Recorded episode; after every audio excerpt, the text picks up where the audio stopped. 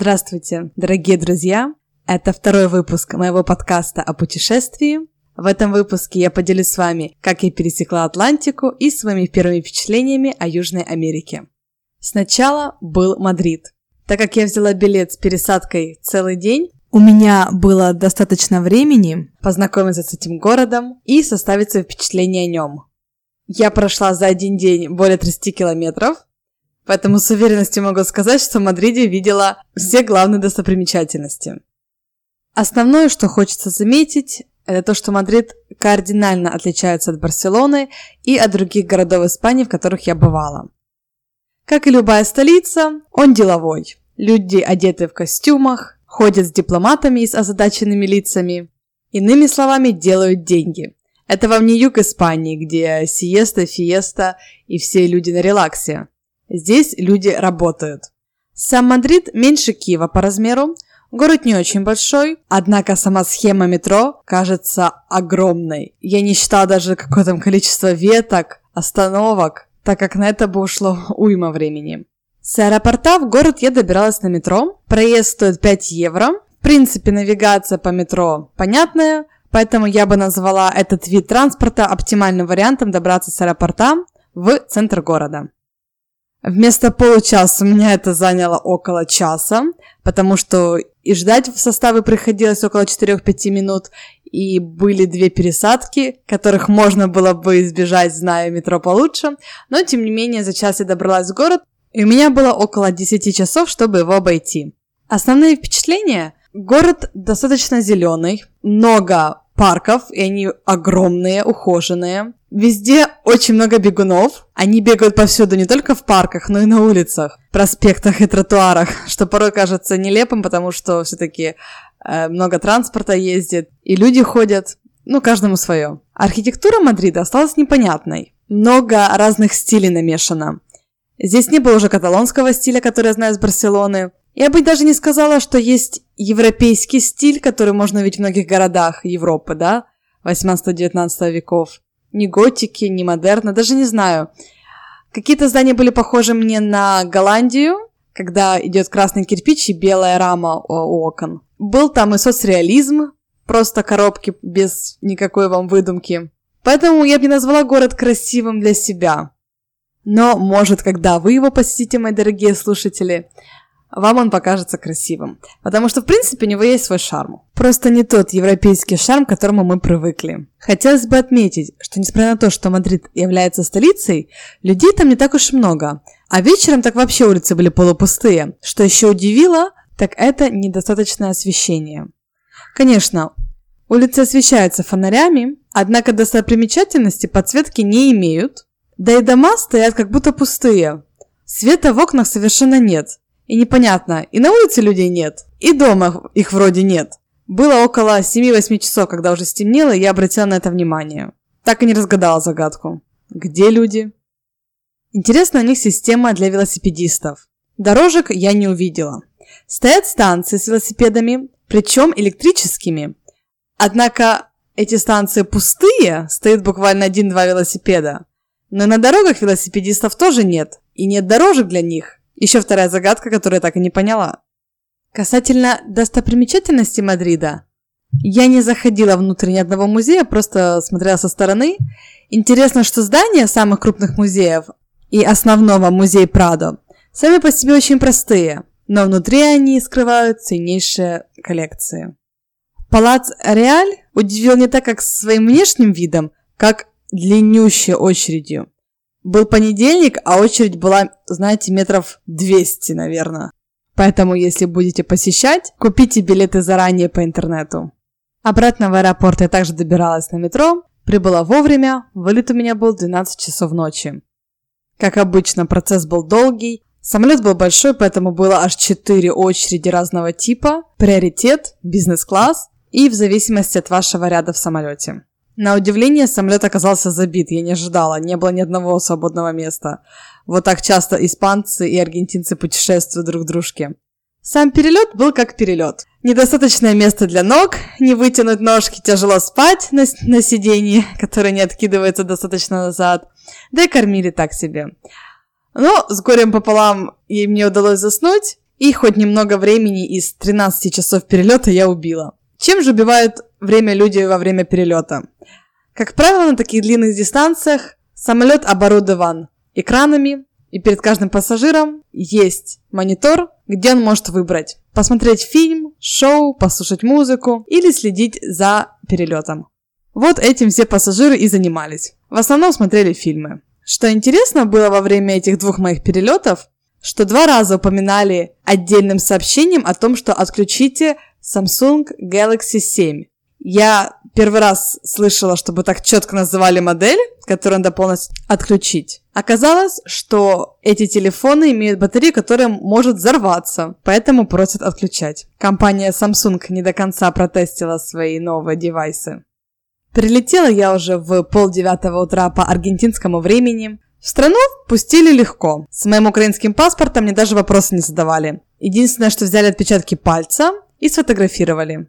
И все. Еще на въезде надо было заполнять декларацию о том, возите ли вы что-то. И там был конкретный вопрос насчет, возите ли вы орехи, семечки и другую еду, потому что по их закону этого делать нельзя. Но у меня в чемодане моем была еда, и были семечки, орехи.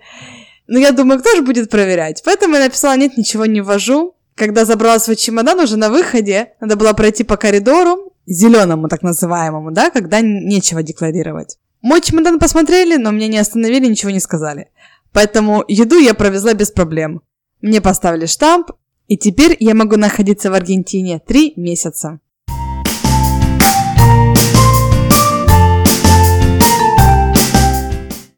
Как я добиралась с аэропорта в город? Я заранее узнала у девушки, которая снимает квартиру, какой вариант лучше, она мне посоветовала компанию. Называется Тенда Леон. Просто, казалось бы, автобус. Я была удивлена. Заплатив 240 песо, в переводе в доллары США это около 16 долларов, я получила поездку на автобусе с аэропорта до станции, их станции в городе. Поездка заняла около часа.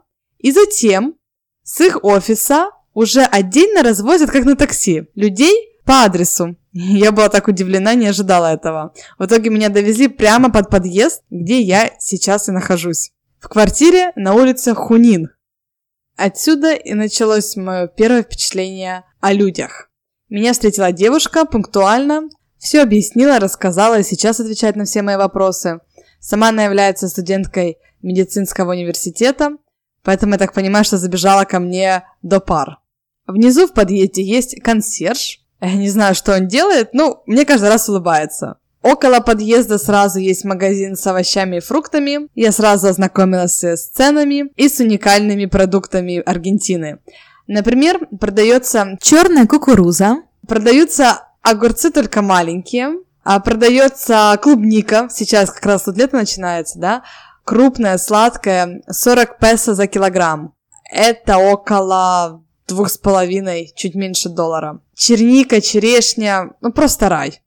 Не такой рай с молочными продуктами, их тут крайне мало. Есть только буквально две марки молока и очень много молока в пленке, как у нас. Я уже отвыкла, в Европе молоко продается или в пластиковых бутылках, или в тетрапаках, но никак не в пленке. А здесь в пленке даже сыр продается, рикота. Открываешь пленку и выдавливаешь сыр. А так выбор сыра минимальный, как и все молочные продукции. Говорят, что больше мяса здесь. Пока не видела, пока не заметила. Заметила, много видов мате продается. Это их традиционный чай. И видела человека, который идет по улице и пьет со своей медной чашки с трубочкой. Но это не такое распространенное явление, как думалось. Интересно, у них тут организована система транспорта. Она удобная, так как много автобусов и метро, много станций. Однако, чтобы купить карточку проездную, надо ходить в киоски. Это наши киоски, где продается всякая всячина, там сигареты, батончики, э, безалкогольные напитки алкогольные. И там покупается эта пластиковая карточка, и там она пополняется. И потом уже с ней можно идти в метро или в автобус. Проезд доступный. Моя поездка длиной в 10 минут мне обошлась в 7,50 песо но мне говорили, что цена варьируется в зависимости от того, э, насколько далеко вы едете, какие зоны. В любом случае, это около вот от 5, я так понимаю, до 10 песо за проезд. Само метро грязное, ничем не примечательное, да и составы вагонов старенькие. Но, тем не менее, ходит исправно, на табло показывается, когда будет следующий состав, что очень удобно. Но вот что крайне неудобно, так это если вы уже зашли в метро на одну платформу, вы не можете перейти на другую. Вы должны изначально зайти на правильную сторону. Иначе вам придется оплачивать снова, что случилось со мной. Потому что внутри никак нельзя перейти с одной платформы на другую. Я считаю, это так глупо, особенно для туристов, которые не знают, да, в какую сторону, не до, не до конца понимают. Ну, будем привыкать к их правилам. Интересная система с местным номером тоже. В принципе, купить карточку телефона не проблема. Здесь три основных оператора. Один из них испанский, Movistar, карточку которого я купила, так как мне говорят, что у него лучшее покрытие по городу. И здесь уже есть 4G. Я зашла в офис, попросила карточку, купила ее, и говорю, можно узнать, сколько у меня там мегабайт или сколько я должна заплатить, чтобы у меня был доступ к интернету. Мне сказали, что я должна буду оплачивать каждые 7 дней, то есть нельзя купить на месяц, да? Я должна оплачивать 7 дней, пополнить себе баланс, и я не могу оплатить у них в офисе, я должна опять же идти в киоск.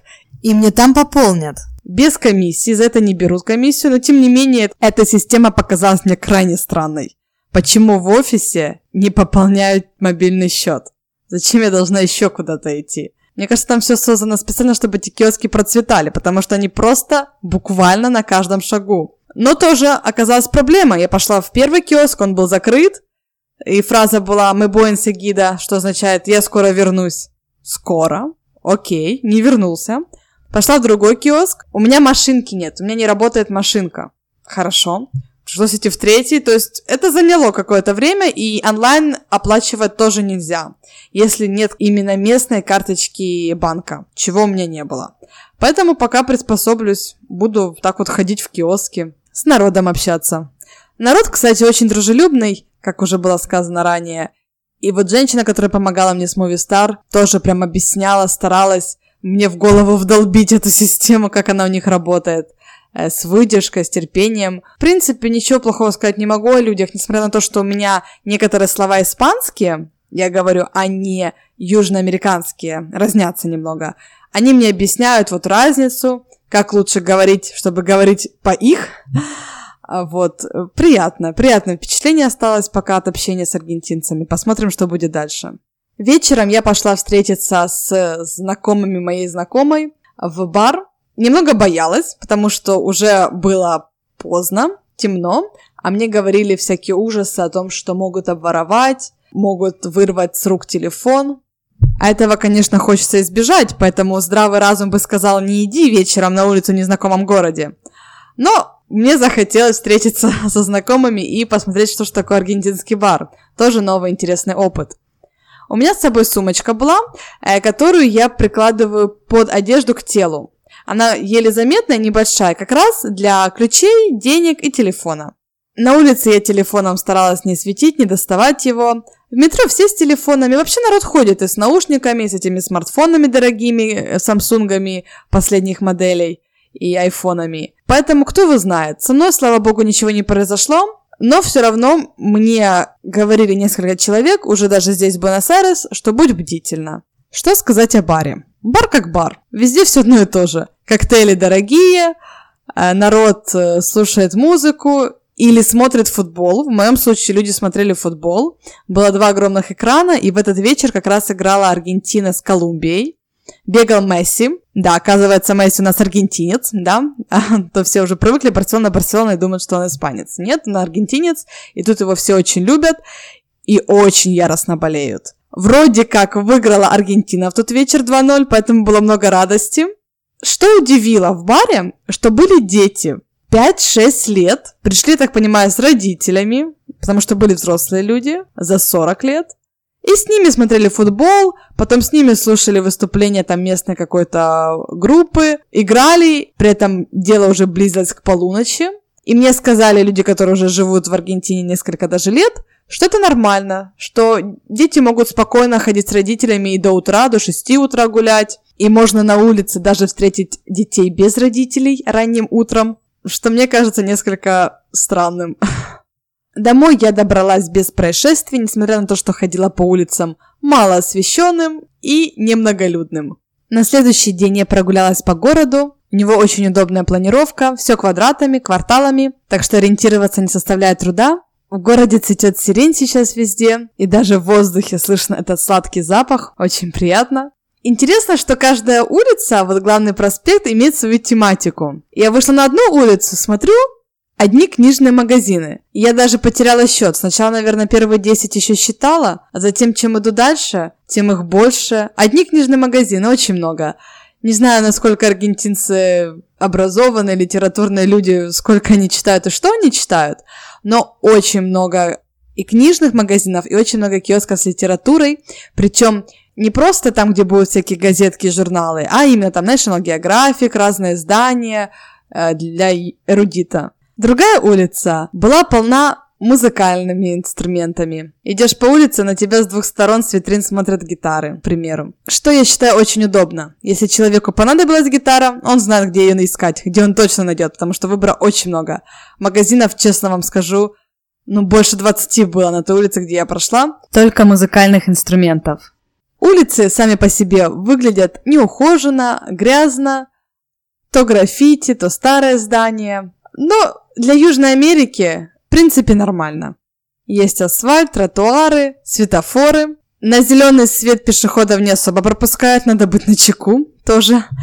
Народ упорно ходит на красный, никогда не дожидается белого цвета. Да, у них здесь не зеленый человечек, а белый.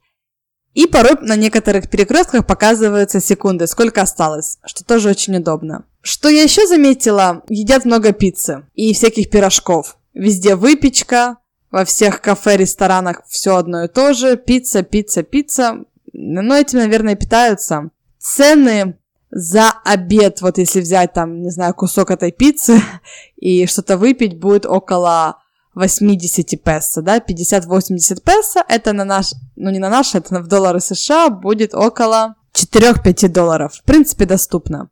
Что еще хочется упомянуть, что народ белый, Э, аргентинцы считаются самыми белыми из всех наций Южной Америки, и они этим гордятся, потому что выглядят как европейцы. Мужчины симпатичные, женщины стройные относительно, но ничего особенного.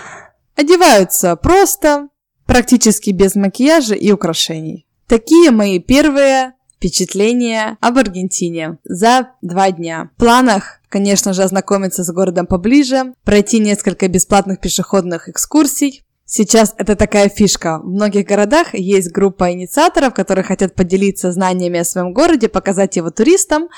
Это очень популярно в Европе. И, как приятная неожиданность, популярно здесь. Здесь тоже предлагают несколько э, групп молодых людей экскурсии по городу. Так что пройдем. Я бы еще с удовольствием воспользовалась бы приложением, которое недавно выпустил Google, называется Trips где собраны места, достопримечательности, кафешки, которые стоило бы посетить, и показывается на карте, какие ближе, или даже прокладывается маршрут, как оптимальнее это все просмотреть, пройти.